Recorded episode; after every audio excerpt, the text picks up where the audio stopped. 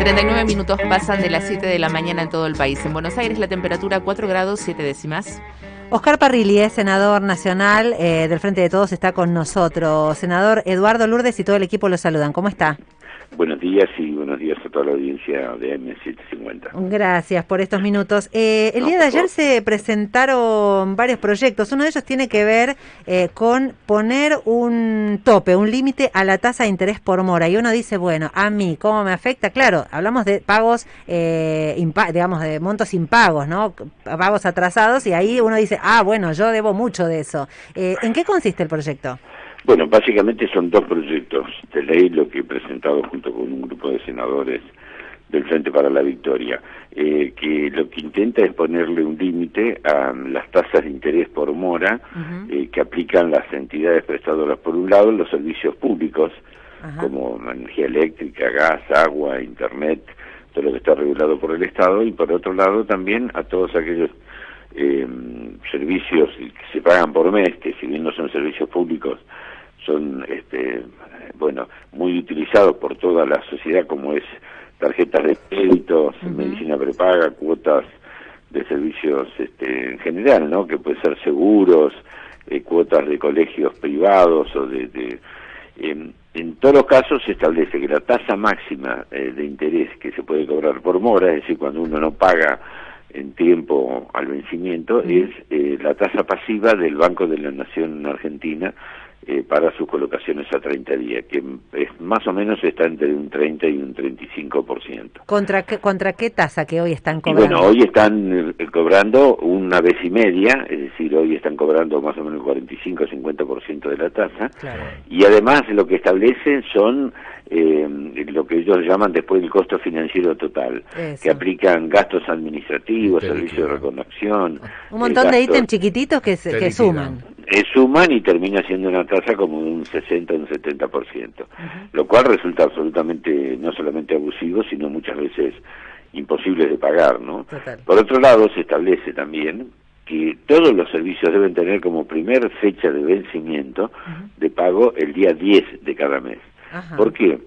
¿Qué es lo que hacen muchas eh, eh, tarjetas de crédito, servicios, eh, envían con un primer vencimiento que es el 1, el 2 de cada mes y un segundo vencimiento que es el 10, el 11, el 2. Nadie cobra el primero. Nadie cobra el primero. Entonces ya viene y ya te viene un recargo, de hecho que tenés que pagar porque nunca pagás el primer vencimiento. Entonces lo que establecemos en la ley que el primer vencimiento tiene que ser el 10, para que la gente no este, no se vea compelida a pagar toda la factura siempre con algún tipo de mora, ¿no? Que además te ponen en eso este, intereses, gastos administrativos y, y somos muy importantes. Bueno, es un proyecto que, que, deseamos fervorosamente que pueda encaminarse en el Congreso Nacional. Entre tantos temas, senador, para, para, para hablar. Por supuesto que las causas judiciales, siendo otra cuestión, eh, las causas judiciales se terminan cuando hay una sentencia definitiva, cuando se pasa en autoridad de cosa juzgada y demás, eh, y por eso hay que respetar todas las instancias como corresponde y los recursos que se planteen. Ahora,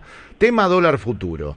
Eh, la Cámara Federal de Casación Penal estableció que la inexistencia de delito y por eso sobreselló, entre otras, a Cristina Fernández de Kirchner. El fiscal Raúl Ple, buen amigo de Mauricio Macri, de hecho lo iba a visitar a Olivos, fue directamente a la Corte para revocar ese sobreseimiento y planteó que bueno, que si no hay delito, entonces hay que ver si hubo tentativa, y así lo planteó en el escrito, ¿no? que presenta yendo a la Corte, tentativa de defraudación por administración fraudulenta. Este es un reflejo más allá de que le puede acudir eh, este, la razón respecto al derecho procesal al fiscal de recurrir a la Corte, ¿este es un rasgo más del lawfare en la Argentina? Sin ninguna duda y claramente identifica quién es Raúl Play, que fue uno de los este, fiscales utilizados por el macrismo para perseguir a Cristina Kirchner y a muchos de los que fuimos funcionarios, ¿no? Él, Estornelli, Casal, este, bueno, Marijuán, formaron parte de esa troupe de, jueces y, y fiscales que conjuntamente con los servicios de inteligencia y grupos mediáticos y periodistas llevaron adelante toda esta tarea, que básicamente, como lo dijo Cristina muy claramente, ¿no? El objetivo era eh, eh, digamos, deslegitimar o desprestigiar, difamar, mentir acerca de las figuras políticas para que esto eh, signifique un olvido de la que fue la gestión de gobierno. En definitiva, lo que tenía como objetivo era destruir los 12 años de gestión donde se lograron conquistas, derechos, trabajo, ciencia, tecnología, salud, educación para la gente, que la gente se olvidara de esto, se olvidara de esos dirigentes, este, y ellos pudieran llevar adelante sus planes este, de gobierno que no fue otra cosa que llenarse las arcas, los bolsillos de dineros del Estado con hechos de, de corrupción y llevar adelante políticas que beneficiaron solo los grandes grupos económicos. eh, estamos en comunicación con Oscar Parrilli. Eh, me quedé con la frase de estos dos proyectos, ¿no? Para limitar la tasa de interés por mora, dijo servicios públicos, pero también privados, entre ellos la medicina. ¿no? Las prepagas están eh, mencionadas por estas horas después de la frase de la vicepresidenta, que dijo en realidad eh, algo que ya todos veníamos eh, vivenciando, que es la integración de hecho del sistema de salud. Ahora, las prepagas dicen que quieren estatizar. Eh, si no se estatiza, pero hay que integrarlo, ¿cómo sería? No, es, la verdad que no solamente hay algunos dirigentes empresariales y políticos que lo único que hacen es este, largar consignas, ¿no? Sí. Porque no quieren discutir, no quieren debatir y porque en definitiva quieren esconder sus oscuros negocios que nadie los los transparente y los vea, porque en definitiva es esto, ¿no? También Ajá. decían, son todos corruptos, son todos ladrones, narcotraficantes, terroristas, este, ahora son todos estatistas. Eh, no hay que ver, hay tres sectores, la presidenta lo dijo muy claro, lo que nosotros pretendemos es lograr una integración entre esos sectores para prestarle una mejor salud a los argentinos, ya sea que estén que, que tengan capacidad para tener una medicina prepaga, paga, que estén en la obra social o que no tengan y que deban asistir al Estado. Lo que se trata es de eh, maximizar la utilización de los recursos por parte de los tres sectores para que en definitiva el pueblo argentino, la gente, eh, tenga una mejor salud y a un precio más razonable, equitativo. Ah, hasta ahí está bien. La pregunta es, ¿cómo entonces? Bueno, ¿Cómo? eso es lo que está planteando ella, que es la necesario ah, discutirlo. Ajá. Nosotros no nos Claro. creemos dueños de la verdad. Tenemos ideas, propuestas, pero esto se tiene que abrir un gran debate. La presidenta dijo además, ¿por qué le tenemos miedo a los debates? Claro. Lo que le tienen miedo a los debates son los que esconden sus negocios o los que no pueden mostrarlos, ¿no?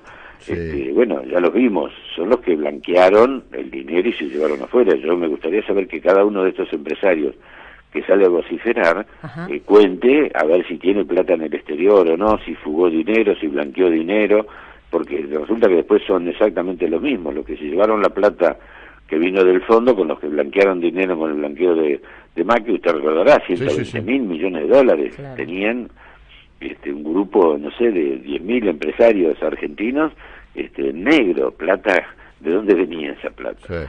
Sí. Este, Eh, entonces, cuando se intenta debatir, discutir, analizar, transparentar, enseguida son corruptos, son, este, como decían, en, eh, eh, intransigentes, Sí. este, son revanchistas, vengativos.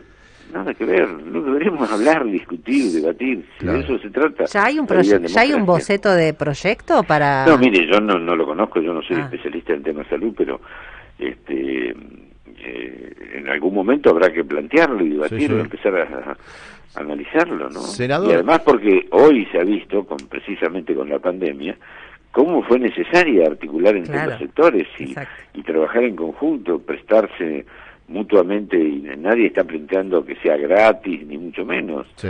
Este, Una última sí, consulta, sí, senador, este, porque ya estamos encima de las noticias y no, no quiero dejarla pasar. Eh, por supuesto que los habitantes del país eh, tienen el derecho a peticionar a las autoridades. Ahora, no es casualidad que el presidente iba a viajar a Pergamino y hubo una movilización de productores agropecuarios anteayer, Sonora, por cierto, y ayer el presidente yendo a visitar la provincia de Salta, también otra movilización con automóviles este, y una este, marca opositora este, muy, muy distintiva. ¿Arrancó la etapa sucia de la campaña electoral, más allá del ejercicio irrestricto del derecho de peticionar a las autoridades aún en las calles? Bueno, cuando alguien salía, a, digamos, en la época de Macri, había palos, había este, carros este, eh, policiales, este, con agua, em, balas, este, gases lacrimógenos, reprimían absolutamente todo, ¿no? Tienen derecho a manifestarse, pero lo que hay que tener claro es que son un sector muy minúsculo de la sociedad que responde a los intereses y que defiende el modelo económico de los cuatro años del macrismo, que solo se beneficiaron un pequeño grupo, este, y que lo que están anhelando es que vuelvan esas políticas. Y yo mm. quiero expresar mi solidaridad con el presidente frente a estos ataques y, y tener claro que no hay que este, ceder, ¿no? Y hay que seguir adelante con las políticas que benefician al conjunto del pueblo. Eh, una, una muy cortita, por sí o por no, tal vez. Eh, los proyectos para limitar la, la tasa de interés, eh, ¿cuenta con, con los números necesarios? Bueno, yo espero que sí, lo debatiremos también en el Senado. Bueno, y ahí habrá que ver también qué es lo que dicen los senadores claro de Cambiemos, ¿no? ¿Qué intereses defienden? Si intereses de la gente, los intereses de los bancos y de las financieras. Bien, gracias, senador, por este tiempo. No, por favor, buenos días. Un abrazo, buen día. Era Oscar Parrilli, senador nacional del Frente de Todos.